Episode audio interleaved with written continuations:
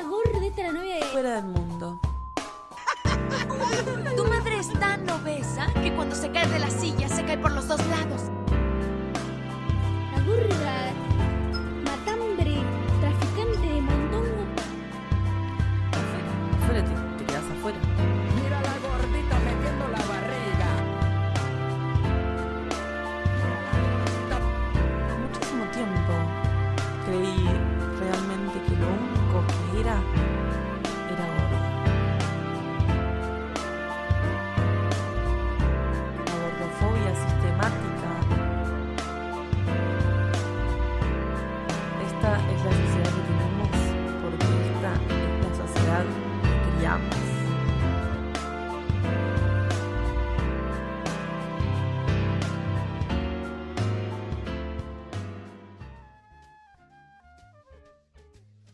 Buenas, ¿qué tal? ¿Qué tal? Sean bienvenidos, queridos amigues. Y pónganse cómodos, que esto es Fuera del Mundo. Un podcast en el que te explico por qué es urgente que dejes de lado cualquier tipo de acto gordofóbico.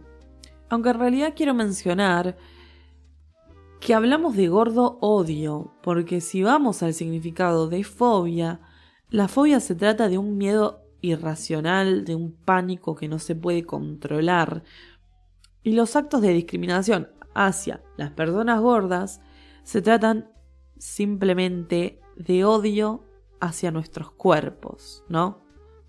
Así que bueno, habiendo hecho esta aclaración, los saludo de nuevo, yo soy Verde Cata y hoy vengo a hablar sobre identidades.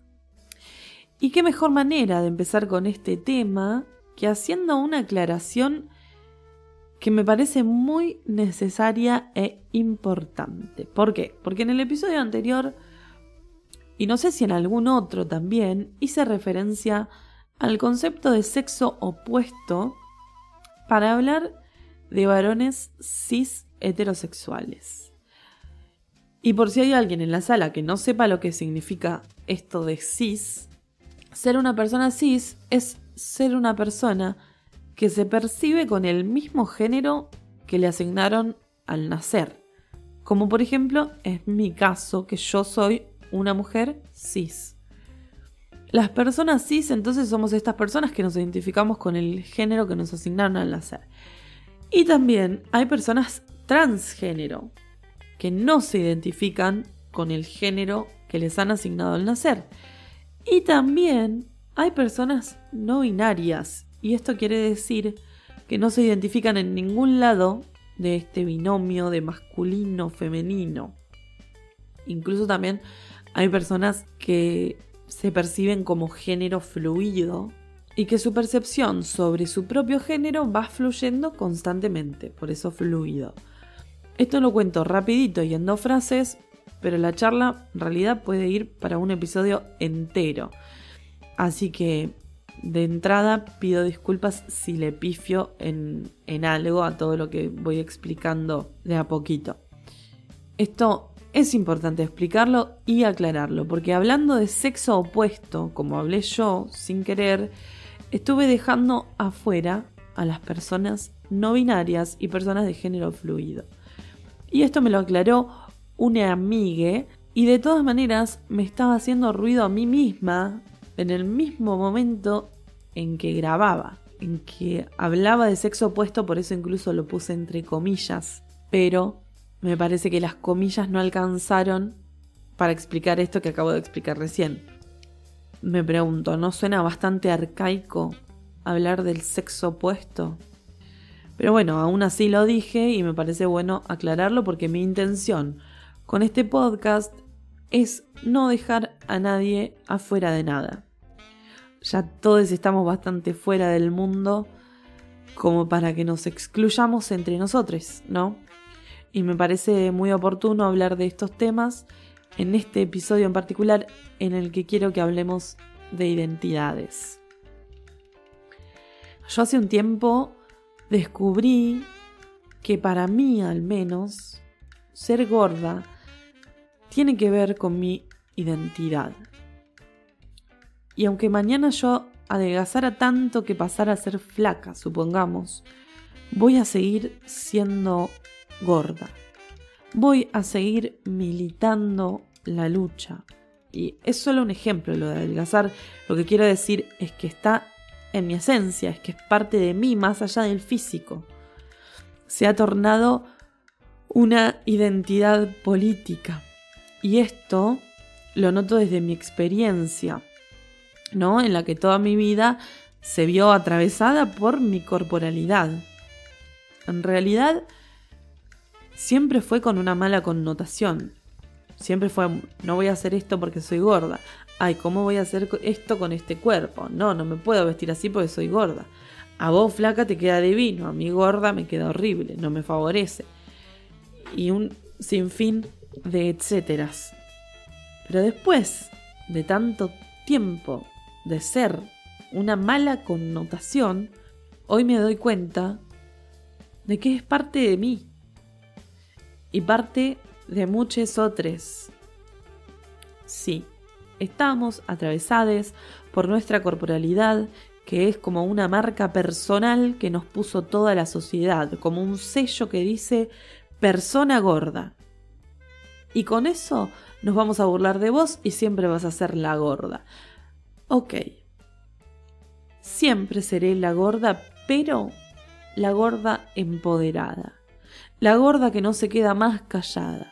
La gorda que puede hacer todo lo que quiera y que ya no le importa si vos le pones tal o cual sello. La gorda que encontró hermandades gordas dispuestas a dar batalla para que podamos ser. Más allá de nuestra gordura, que ya sabemos y siempre supimos que está, no hace falta que nos lo digan. Somos mucho más. Ahí se encuentra la identidad política, donde hay que pelear contra miles de imposiciones, donde hay que pelear con todo el mundo porque hay millones de mandatos instalados en contra de nuestras corporalidades. Y hablando de identidades, el episodio de hoy se titula Gorda lesbiana.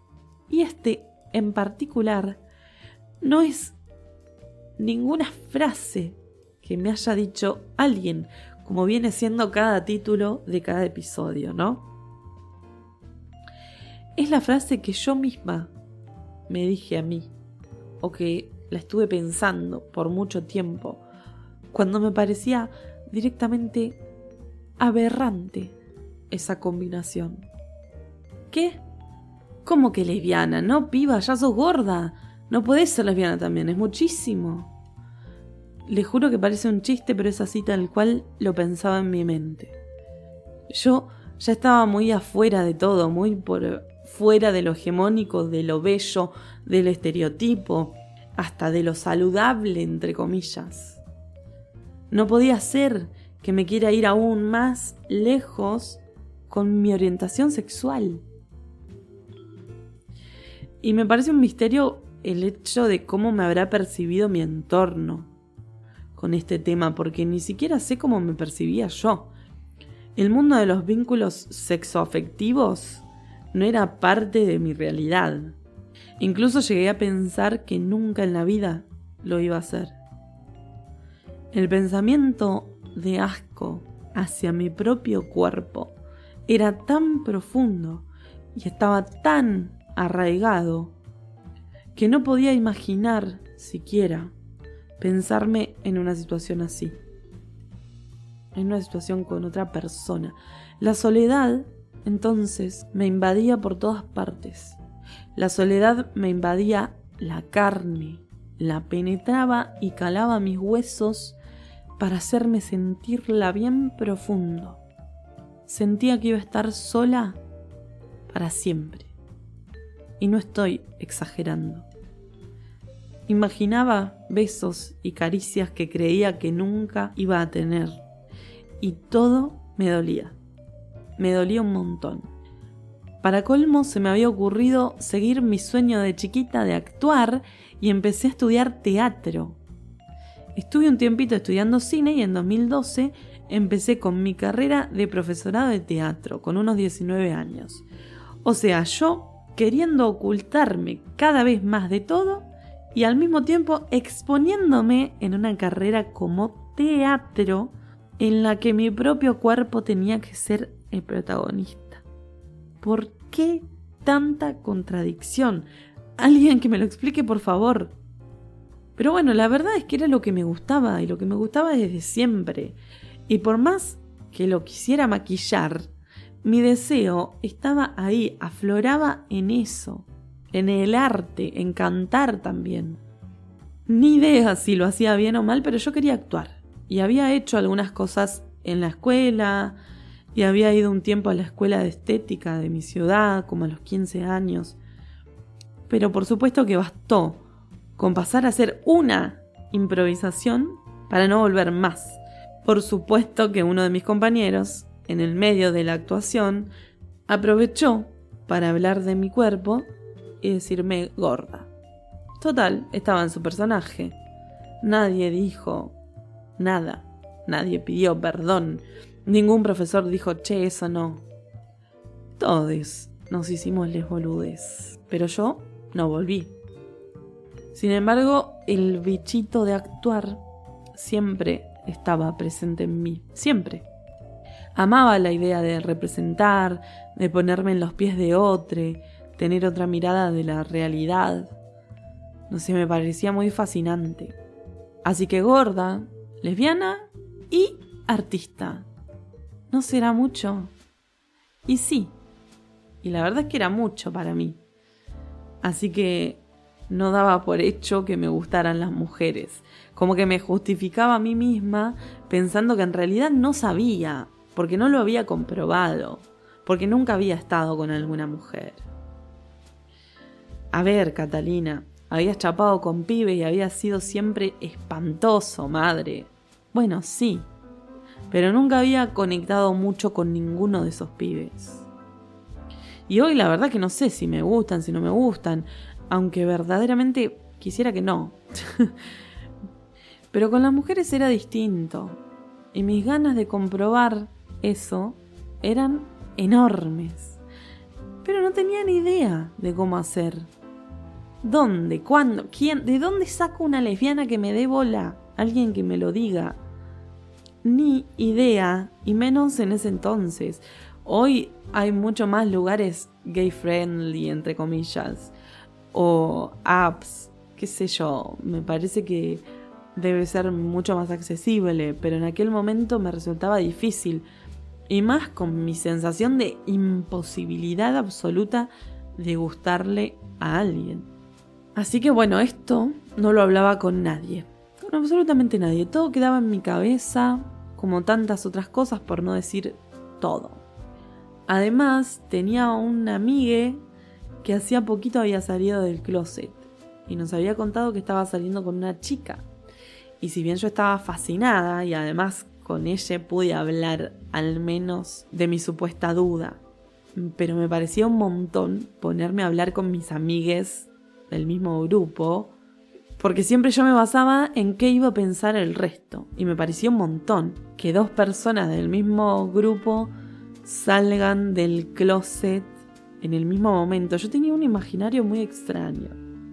Em, pero bueno, al menos sabía, con la experiencia de mi amigue, que los pibis no eran homofóbicos, que todo sería igual y que cuando me tocara a mí iba a estar todo bien. Y así fue que empecé entonces cada tanto a entrar en algunas salas de chats, esas páginas bizarras, como justamente se llama el chat hay uno que se llama... Bueno, no me juzguen, el que nunca entró al chat, que tire la primera piedra, se los pido por favor. Era como el Tinder del 2000. Claro, o sea, yo entré a esta sala un poco tarde, un poco cuando ya casi que existía Tinder, pero bueno, no importa. Pero no, en realidad no, todavía no existía. Tinder apenas había Blackberry o algún que otro celular táctil. Pero esas páginas eran tremendas. Tipo, te aparecía alguien de pronto queriendo sexo virtual, pidiendo fotos o mandando sin que hayas pedido. Y era como, ay, qué ganas de vomitar que me diste, Raúl.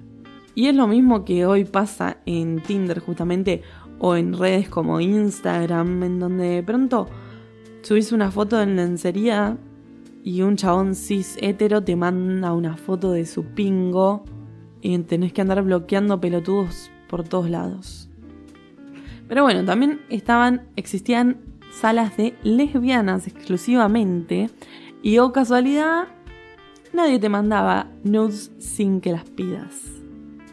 Pero bueno, nunca llegaba a nada. Estaba un ratito y me iba y así seguía con mi vida en silencio y en soledad, sintiéndome horrible por ser gorda y por pensar que era lesbiana.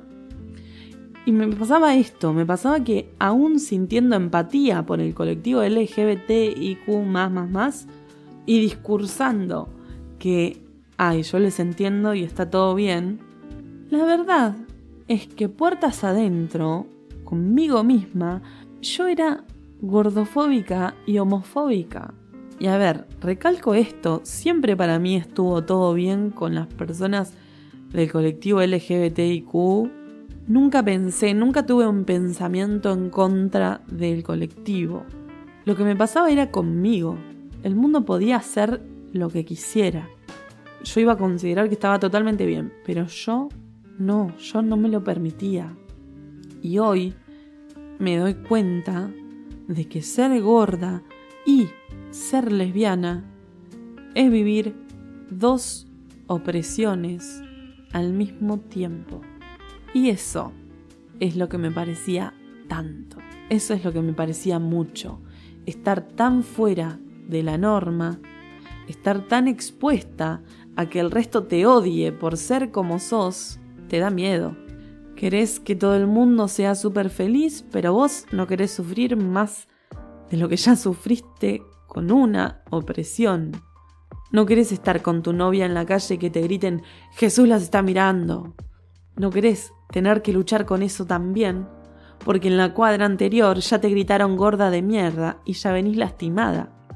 ¿Qué tengo que asumir entonces? No voy a asumir nada, no voy a asumir una mierda porque eso me va a hacer más endeble y prefiero no sentir antes que sentir más dolor. Entonces así es como prefería seguir por el camino fallado de los varones, que nada tenían de interesante para mí, que no me entendía. Pero insistía, insistía porque creía que por ahí iba a ser menos doloroso y que iba a estar menos fuera. Y no perdamos de vista la montaña a la que me embarqué a atravesar desde el primer episodio de este podcast, ¿no? Mi montaña de problemas con el cuerpo, porque para esta altura y con veinticortos años, estaba parada en el pico de la montaña y la sensación era que me iba a quedar ahí para siempre, que había subido y que ya no iba a poder bajar más. Sí, llegué al pico de la montaña entre todas estas cosas. Asco hacia mi propio cuerpo, soledad, nadie me va a querer, nadie me va a desear, gorda, lesbiana, artista frustrada. Y digo frustrada porque creía que para hacer todo lo que quería hacer necesitaba ser flaca. Pero bueno, un buen día en estas salas de chat nefastas y multinacionales, porque había gente de todo el mundo prácticamente, me encontré con una piba con la que empezamos a charlar un montón. Y esta parte me divierte mucho porque yo a todo el mundo le dije que la había conocido por Facebook para no quedar tan boluda de que entraba a esta sala de chat de mierda. Y ahorita mismo se están enterando de que no. Así que déjenme contarles. Entre charla y charla, entonces apareció una primera foto suya de su carita de perfil y yo dije, wow, qué mujer más linda. Y de ese chat, un día pasamos a Skype. Sí, pasamos a Skype directamente porque yo era muy desconfiada y no le iba a dar mi número a cualquiera. Hoy haría lo mismo, te banco en esa, Catalina. Así que meta charla por Skype, mucho más fluido todo, hasta que en un momento charlamos tanto que sí terminé pasándole mi número de WhatsApp. Y fue como un camino de ida. De pronto estábamos hablando todo el fucking día y un día hasta empezamos a hablar por teléfono. Para ese entonces yo vivía en La Plata y ella vivía en Capital. Y al poco tiempo de empezar a hablarnos y ver lo lindo y fluido que era todo, ella por supuesto me quiso conocer. Y acá viene otra parte bastante triste, porque imagínense que me quiere conocer una persona y yo estoy parada en el pico de mi montaña de quilombos mentales con mi cuerpo. Así que le empecé a decir que yo todavía no estaba lista, que no, que me espere, que quería pero que no podía. Y lo que no le decía era lo que me pasaba de verdad, que no quería que me viera, no quería que sepa que era gorda. Me moría de ganas de conocerla y tenía pánico de que me viera. Me imaginaba que no iba a querer salir con una gorda como yo. ¿Y saben cuánto tiempo estuvimos hablando solo de forma virtual sin conocernos? Dos años. Dos años me tardé en permitirme conocer a alguien. Dos años de absoluto silencio, porque nadie sabía de su existencia, ni siquiera, y miren lo que les digo, ni siquiera mi psicóloga. Y no era porque no quería hablar de ella, era porque no quería explicarle a nadie el por qué no me animaba a conocerla, porque eso implicaba tener que explicar que odiaba mi cuerpo y que pensaba que si me veía le iba a dar asco. Y no estaba preparada para empezar esa charla con nadie. Entonces, una vez más, me quedaba sola en silencio. Y bueno, la cosa es que fueron dos años hablando de manera virtual con alguien que no sé cómo no se cansó y me mandó a la mierda. Realmente no se explica. De hecho, en realidad sí me mandó a la mierda varias veces el último tiempo antes de conocernos porque claro, estaba harta. Lo único que quería era conocerme y mi respuesta era siempre un no. Era un créeme que quiero, pero no. Entonces tuve que estar al borde, o sea, al mismísimo borde de quedarme sin ella y sin la posibilidad de conocerla verdaderamente para reaccionar. Fue una última invitación que me hizo y ante mi rechazo me dijo que ya está, que se acababa todo. Y no les puedo explicar. Yo en ese momento me acuerdo que estaba con mi mamá y estábamos en Capital. Estaba en la misma ciudad que ella. Sentía que me la podía cruzar en cualquier momento y le estaba diciendo que no. Y la angustia fue muchísima. No les voy a mentir. No tenía las palabras para explicarle lo que me pasaba y entonces ante la sensación de perderla no me quedó otra que animarme. Y a los días, que ya estaba en La Plata de nuevo, a los días me tomé el plaza que te dejan la 9 de julio y me la encontré en el McDonald's enorme que hay por el obelisco y nos fuimos a pasear y desde ahí no nos separamos más. Nunca me voy a olvidar cómo me miraba. Me miraba con una especie de admiración. Me miraba contenta, me miraba con amor. Su cara realmente decía, no puedo creer que te esté conociendo. Le juro que su carita decía eso. Me hizo sentir especial desde un primer momento. No me había pasado esto en toda mi vida. No pensé incluso que me podía pasar. Y bueno, hace tres años ahora que estamos juntas y con el tiempo le he podido explicar por qué tardé tanto. Y la verdad es que nunca en mi vida había llorado tanto con alguien como lloré y lloro con ella. Le he dejado todas mis lágrimas contándole sobre mi vida y mi cuerpo, y ella también me dejó muchas de sus lágrimas y mil veces me quiso explicar que ella se había dado cuenta que todo el mambo venía por ese lado y que lo que me quería decir era que a ella no le importaba cómo era mi cuerpo, que yo le gustaba, simplemente le gustaba y que quería estar conmigo. y tuve que estar al borde de quedarme sin ella para poder aceptar el amor que me quería dar. Y con esto quiero decir que como en las películas y novelas existe gente muy del mal que capaz está con una persona gorda para burlarse, para sacarse las ganas, para experimentar, entre comillas, o porque creen que somos un fetiche. Pero también hay gente que quiere bien, hay gente que encuentra belleza, deseo, amor en las personas independientemente del cuerpo que tengan. A ver, independientemente de si son hegemónicas o no, no sé si me termino de explicar.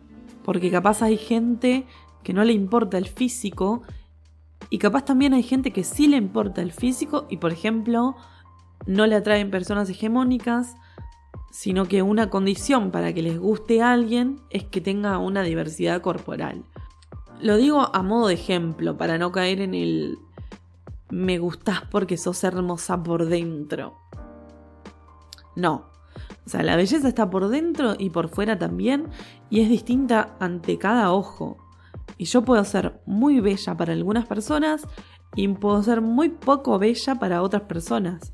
Y así también puede ser muy bella para algunas personas Nicole Neumann y para otras muy poco bella y muy insulsa. ¿Se entiende? A eso voy. Entonces creo que a la hora de relacionarnos en un vínculo sexoafectivo, merecemos sentirnos lindes, merecemos sentirnos gustades, deseades, merecemos estar con gente que nos respete ante todo y que nos deseen de verdad no para ver qué se siente estar con un egorde. Y créanme que hay, hay gente que te desea de verdad. A veces es difícil encontrar y a veces también es difícil creer. Dejarse querer, dejarse desear. Porque la realidad es que les gordes somos cuerpos golpeados, en el sentido metafórico de la palabra. Somos cuerpos cagados a palos por la sociedad entera. Creer que no nos van a lastimar es como creer en la magia. Estamos seguros de que no existe. Pero de pronto pasa algo que no tiene explicación y fue mágico y bueno, acá está la magia. Y vos, Gil, Gila, que no confiabas. Es difícil, lo sé. Pero bueno, también existe gente del bien y gente que quiere bien. Y la cuestión es que en estos tres años aparte de que fui creciendo gracias a mi relación con G, también fui aceptando más mi cuerpo y también me fui encontrando con activistas gordes. Fui descubriendo que las lesbianas gordas existen y que está bien que existimos, de hecho. Fui encontrando mucha belleza en la diversidad. Fui descubriendo que acá fuera del mundo, hay un mundo enorme y colorido, un mundo hermoso del que no me quiero ir y me pica el orgullo de ser una persona diversa. Así que bueno, amigues, hasta aquí hemos llegado por hoy. Espero que se hayan entretenido con mi cuentito de amor. Me pueden escribir sus experiencias con el amor, con los vínculos sexoafectivos, con la identidad y con todo lo que les disparé este episodio. Arroba verdecata-bajo es mi Instagram. Y por acá nos volvemos a encontrar la semana que viene. Y mando un spoiler alert, son los últimos episodios de Fuera del Mundo, al menos, al menos de esta temporada. Así que vayan pensando qué van a hacer después de esto esta media horita que se toman para escucharme, lo cual agradezco un montón. Hasta la próxima, amigues. Nos encontramos la semana que viene.